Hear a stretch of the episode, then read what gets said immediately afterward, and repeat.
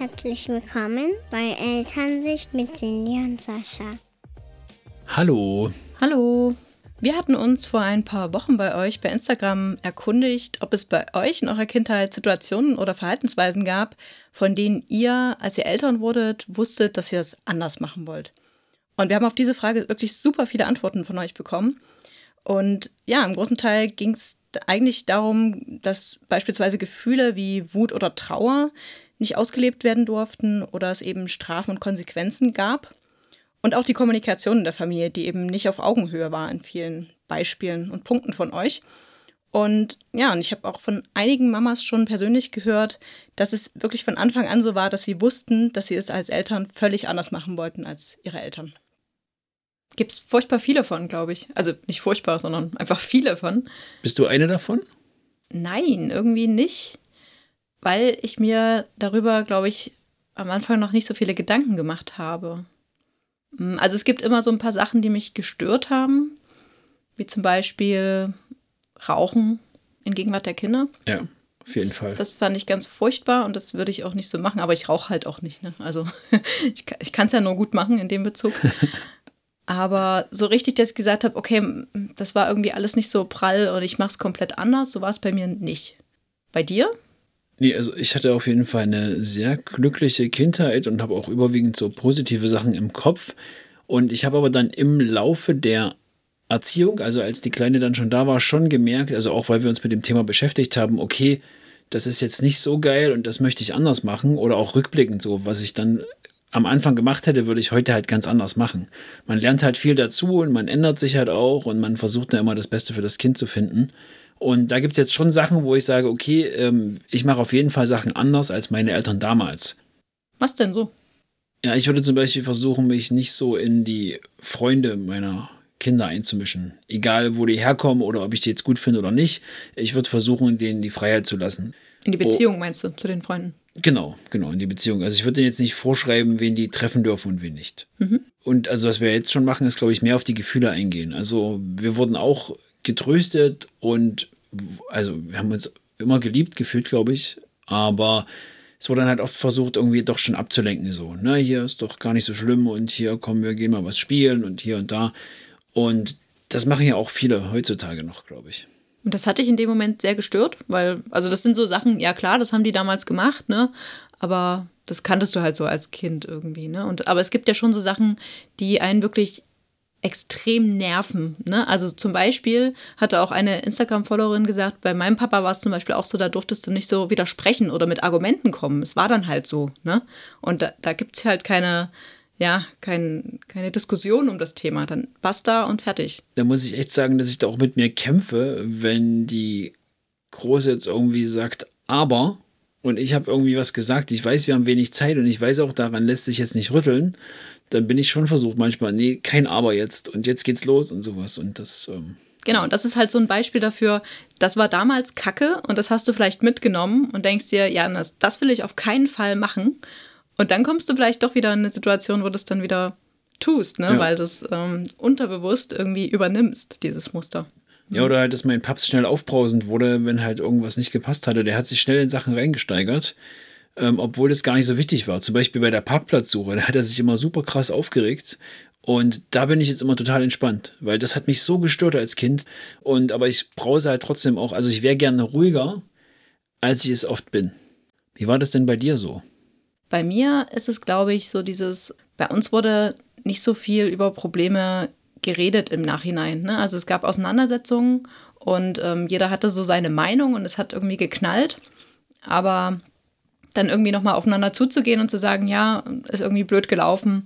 Wir sprechen einfach nochmal drüber und ja, das gab es halt irgendwie nicht, so dieses nochmal drüber reden, sondern es war eher so ein Totgeschweige von irgendwelchen Problemen, was natürlich nicht sehr hilfreich war. Und das hat mich auch immer so ein bisschen ja, nachdenklich gemacht auch. Und ich habe es nie verstanden. Also vor allem als kleineres Kind habe ich es nicht verstanden, warum das dann auf einmal alles wieder gut war und war irgendwie komisch. Und viel schlimmer für mich, du hast das übernommen. Also zu Beginn unserer Beziehung, da hat es ja auch irgendwie gekracht und dann war ein Tag lang Funkstelle und dann ging alles normal weiter.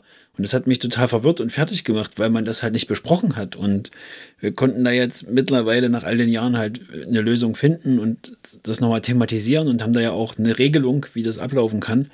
Aber das fand ich extrem schwierig. Und das bin ich auch gar nicht gewohnt, glaube ich. Also das gab es in meiner Kindheit nicht, dass einfach Sachen im Raum standen und dann totgeschwiegen wurden. Ja, das verstehe ich. ist bestimmt schwierig, aber ich meine, es ist ja meistens so, dass man ja entweder diese Erfahrungen, die man selbst als Kind gemacht hat, irgendwie unbewusst übernimmt, ne? wie in meinem Fall, dass ich eben dieses nicht miteinander reden nach Situationen, die halt äh, schwierig waren oder nach Konflikten, einfach unterbewusst übernommen habe. Mhm. Obwohl ich eigentlich in dem Moment war es mir schon bewusst, ne? ich wollte es ja eigentlich nicht so machen und habe es dann trotzdem übernommen, weil es halt so ein Verhaltensmuster ist. Es steckt halt in einem drin. Steckt, ja, es steckt irgendwie drin. Ne? Irgendwie gelernt. Genau, und auf der anderen Seite gibt es ja aber auch könnte es ja Menschen geben, die dann sagen, ja, nee, so möchte ich es auf jeden Fall nicht machen und machen es dann auch wirklich anders. Ich glaube, das ist aber vor allem bei anderen Themen dann so oder vielleicht auch Charaktersache, ich weiß es nicht. Also wenn man jetzt zum Beispiel Gewalt im Elternhaus erlebt hat, dann kann es ja entweder so sein, dass du sagst, ich lehne Gewalt komplett ab, ne?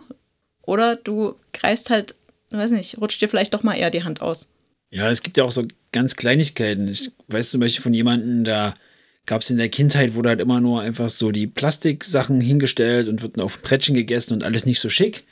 Und dort wird jetzt immer alles schick angerichtet, so auf Tellern und Schüsseln und alles hübsch. Und weil das, glaube ich, auch schon ein bisschen Wertschätzung der Familie gegenüber zeigen soll und dann auch vielleicht ein bisschen so die Sachen aus der Kindheit kompensieren soll. Vielleicht hat die Person das einfach da ein bisschen als lieblos empfunden und das vielleicht auch auf sich bezogen. Ja, genau. Das ist ja halt immer die Frage, was hast du in der Kindheit erlebt?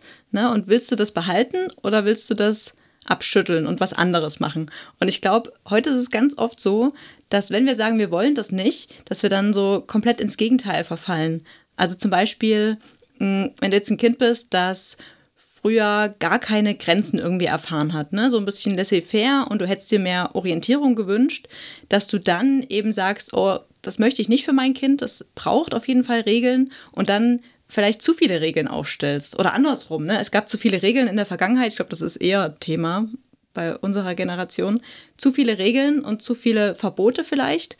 Und du schwenkst jetzt total auf die andere Seite und sagst, nee, also bei uns gibt es sowas nicht, das war total furchtbar für mich. Und jetzt gibt es überhaupt keine Regeln und keine Grenzen. Oder du bist einfach total unsicher und weißt überhaupt nicht, wie du das anstellen sollst, eben Ne? Also zum einen Orientierung zu geben, aber nicht zu stark da in dieses in diese Regeln reinzufallen wie deine eigenen Eltern. Das ist ja total schwer. Wie, wie macht man das denn?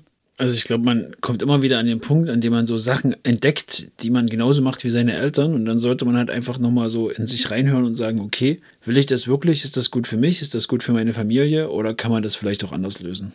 Ich glaube, solange man da ein bisschen so den Fokus drauf hat, wie man sich verhält und das ein bisschen reflektieren kann, kann man das auch ändern. Ja, genau. Und da kann man dann einfach auch nochmal drüber nachdenken, was sind denn da alte Glaubenssätze, die ich vielleicht noch mit mir rumtrage oder ja, die gar nicht mehr so sinnvoll sind oder sogar weitergegeben sind von meinen Eltern. Ne?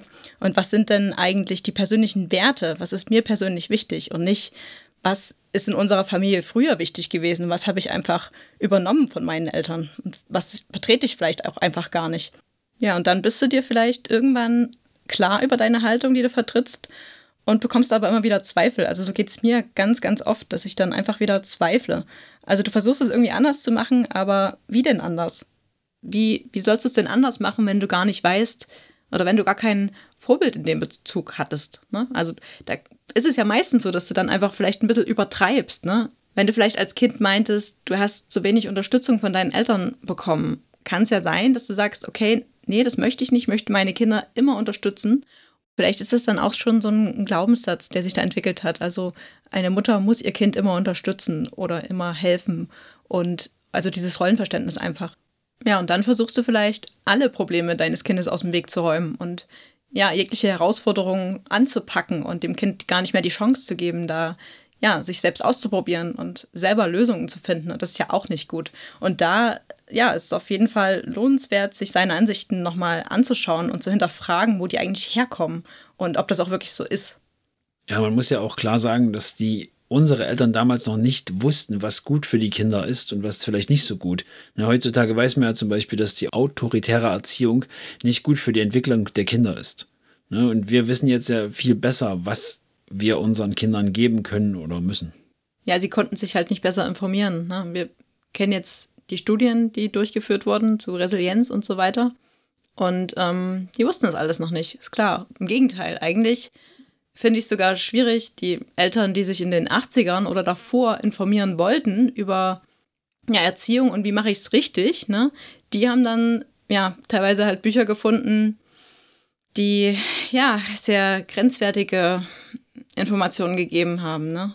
So das Baby schreien lassen, bis es von alleine schläft und so zum Beispiel. Genau, aber man muss halt auch wieder wissen, wo es herkommt. Ne? Das war ja zu Kriegszeiten teilweise oder zu Hitlerzeiten und zu Nazi-Zeiten. Und da war es eben wichtig, ja, Soldaten hochzuziehen, die nicht widersprechen und die blind gehorchen. Und da ist, glaube ich, so einiges schiefgelaufen, was wir heute wieder irgendwie versuchen auszubügeln. Zumindest die Eltern, die ja, sich informieren und da Genau, also deswegen ist da ja in der Regel auch nichts zu verurteilen. Man kann ja jetzt nicht sagen, unsere Eltern haben das falsch gemacht, sondern die haben das ja am besten Wissen und Gehwissen gemacht und wir machen es halt einfach nur anders. Genau, und das hat ja, ist ja eher so in die Richtung autoritäre Erziehung gegangen. Und jetzt ist es eben die Herausforderung, nicht zu sehr ins Gegenteil zu schwanken. Also von dieser autoritären zur anti-autoritären oder laissez-faire Erziehung zu gehen, ist halt auch nicht die Lösung. Also wichtig ist ja Orientierung geben, sinnvolle Regeln schaffen und halt in sich reinhören. Jetzt nicht immer alles, was Mama und Papa gemacht haben, ist falsch, aber es ist auch nicht alles, was Mama und Papa gemacht haben, war richtig. Genau, und das ist aber doch total beschissen für uns, oder? Ich meine, da fehlen ja total die Vorbilder. Wie wollen wir es denn jetzt machen, wenn es nicht so sein soll und auch nicht so? Also nicht das Extrem, nicht das Extrem, sondern irgendwas dazwischen. Das wie soll man das denn machen, wenn man überhaupt niemanden als Vorbild sich nehmen kann, der es halt so macht, wie es sein sollte? Oder gibt es überhaupt einen, so sollte man es machen? Das ist ja auch die Frage. Also wir haben ja zum einen den Vorteil, wie schon erwähnt, dass es ja da mehrere Studien gibt, die auch wissenschaftlich belegt sind, wie man halt auf seine Kinder wirken kann. Und ich glaube, ansonsten sollte halt das Bauchgefühl immer noch entscheiden. Also bei mir ist es zumindest so, wenn ich jetzt manchmal irgendwie doch, ich sag mal, schimpfe oder halt irgendwie eine Ansage mache, und dann fühle ich mich hinterher schlecht und dann belasse ich es nicht dabei. Dann gehe ich halt zurück zu meinen Kindern und sage hier, das war gerade nicht so cool von mir und das hat mir auch gar nicht gefallen und ich würde das viel lieber anders mit dir besprechen. Und ich glaube, allein schon diese Offenheit, also auch diese Instagram-Antworten, da war ja auch eine Antwort dabei, dass die Eltern sich nie entschuldigt haben bei dem Kind. Ne, das habe ich schon öfter gehört, ähm, dass das dann einfach hingenommen wurde. auch wenn sich herausstellt, ich habe als Kind recht, meine Eltern hatten Unrecht, und dann wurde das einfach hingenommen. Und wenn ich da nicht mal eine Entschuldigung kriege, dann ist das ja irgendwie auch eine verkehrte Welt. Ja, zumindest eine Aufklärung, ne, dass es halt falsch war und genau. dass man das beim nächsten Mal vielleicht anders handhaben möchte. Also ich glaube, diese großen Themen, so Belohnung und Bestrafung, wissen wir jetzt, oder ich glaube, auch die Hörer, die uns bis jetzt gefolgt sind, wissen ja, dass Belohnung und Bestrafung jetzt nicht so förderlich ist. Und ja, auch so Hausarrestthemen und sowas zählt da alles mit rein. Mm, aber bei so kleinen Sachen wo eigentlich Glaubenssätze von uns dahinter stecken, wissen wir ja nie so genau, was ist denn jetzt richtig oder falsch. Ne? Also wenn ich als Kind äh, stark vernachlässigt wurde, dann hat man das natürlich als, als falsch empfunden und versucht dann, das irgendwie besser zu machen. Aber also das ist dann vielleicht auch nicht richtig, dann nur auf Grenzen und, und ja, Orientierungen zu pochen und weißt du? Ja, also du hättest da quasi gern ein Vorbild, an dem du dich orientieren kannst. Ja, ist die Frage. Ist es, gibt's, kann man das irgendwie haben? Weil es macht ja jeder so, wie er das für richtig empfindet und aber auch irgendwie im Hinblick auf die eigenen Erfahrungen, die man gemacht hat. Ja, es ist schwierig. Also ich finde, also du bist manchmal mein Vorbild. okay. Manchmal auch nicht, muss ich auch dazu sagen, aber ähm, ich finde ganz oft, wie du dann mit Situationen umgehst, auch mit anderen Kindern oder halt wie du es dann auflöst, ähm, versuche ich mir halt abzugucken, weil ich das halt, weil das ähm, oft schöne Lösungen sind und ich dann halt schaue, dass ich das übernehmen kann. das ist schön. Also ich finde äh, Vorbilder ja auch generell ein bisschen schwierig, weil, also ich meine, man kann sich ja Impulse bei anderen holen, aber es macht ja im Endeffekt trotzdem jeder irgendwie anders und jede Familie ist auch anders. Und selbst in der Familie, wenn, wenn du es anders machst, ist es auch okay, weil jeder macht es auf seine Weise. Und wenn man da bei Instagram zum Beispiel jemandem folgt, der es vermeintlich richtig macht, also in Anführungszeichen, heißt das ja noch lange nicht, dass es in der eigenen Familie dann auch die richtige Lösung ist. Also das ist halt total individuell auch. Und ja, ich finde, gute Impulse kann man da auf jeden Fall von vielen Menschen auch mitnehmen und ja, sich auch aus Büchern nehmen. Wobei sich da ja auch einige so ein bisschen widersprechen, das muss man ja auch mal sagen. Und es gibt auch immer noch Themen, bei denen ich mir wirklich unsicher bin, wie ich mich in der konkreten Situation verhalten soll, auch wenn ich viele Bücher gelesen habe und vielen Menschen folge. Mm, Geht es dir da auch so, dass du in einigen Situationen nicht so richtig weißt, wie du damit umgehen sollst? Ja, also ich habe ja so dieses, ja, diese, diese Machtstellung oder dieses ähm, sei höflich, bitte mich und sowas, das ist echt so ein Ding, da habe ich sehr mit zu kämpfen. Mhm. Also die Große, wir hatten es jetzt schon zwei Nächte hintereinander. Ich habe mich abends zu ihr ins Bett gelegt, sie wollte nicht alleine sein, habe sie ein bisschen noch beim Schlafen, Einschlafen begleitet und dann bin ich super müde, es ist schon sehr spät, ich schlafe schon eher ein als sie und dann sagt sie, äh, dass sie Durst hat. Und dann soll ich ihr noch ein Glas Wasser holen. Hm. Dann sage ich, hol dir doch bitte selber das Glas. Also das Bad ist eine Tür weiter, da steht ein Becher, da kann sie sich immer was zu trinken holen. Hm. Und dann ist das immer eine Diskussion, die dann mit Wein endet und du dann gestern auch ähm, eingeschritten bist.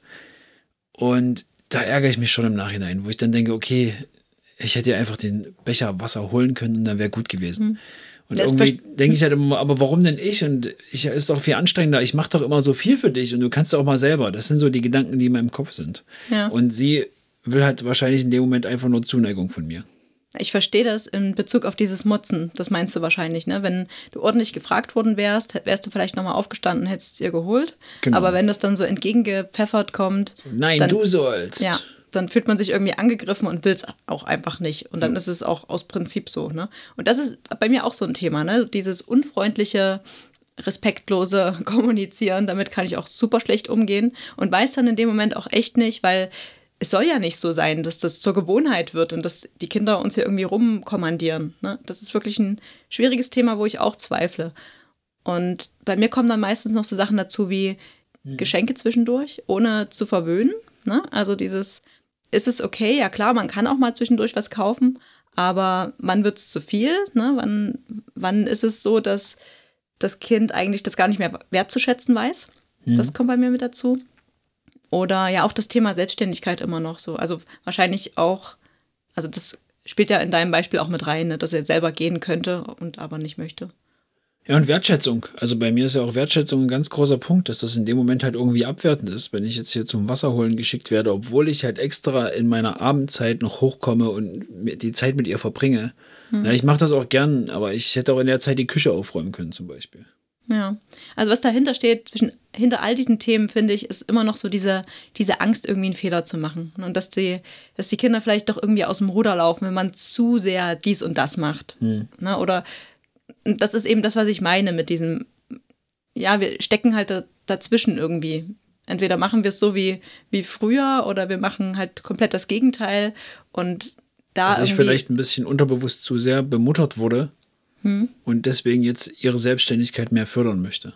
Ja, und da spielen wieder die Erfahrungen in der Kindheit eine Rolle, genau, das meine ich. Hm ich muss sagen, also abschließend für mich finde ich immer noch, das Bauchgefühl ist ein super wichtiges Ding bei mir. Wenn ich mich halt mit einer Entscheidung unwohl fühle, dann ist das immer super gut und super richtig für mich, wenn ich das dann einfach rückgängig mache. Ne? Also einfach so aus Prinzip den Kram durchzuziehen, das finde ich halt doof. Mm, ich würde es vielleicht nicht unbedingt Bauchgefühl nennen, ich würde es eher aufs Herz hören nennen. Ja. Weil Bauchgefühl ist ja eigentlich das, was du impulsiv als erstes machen würdest. Und das können ja auch wieder alte Muster sein, die du von deinen Eltern mitgenommen hast.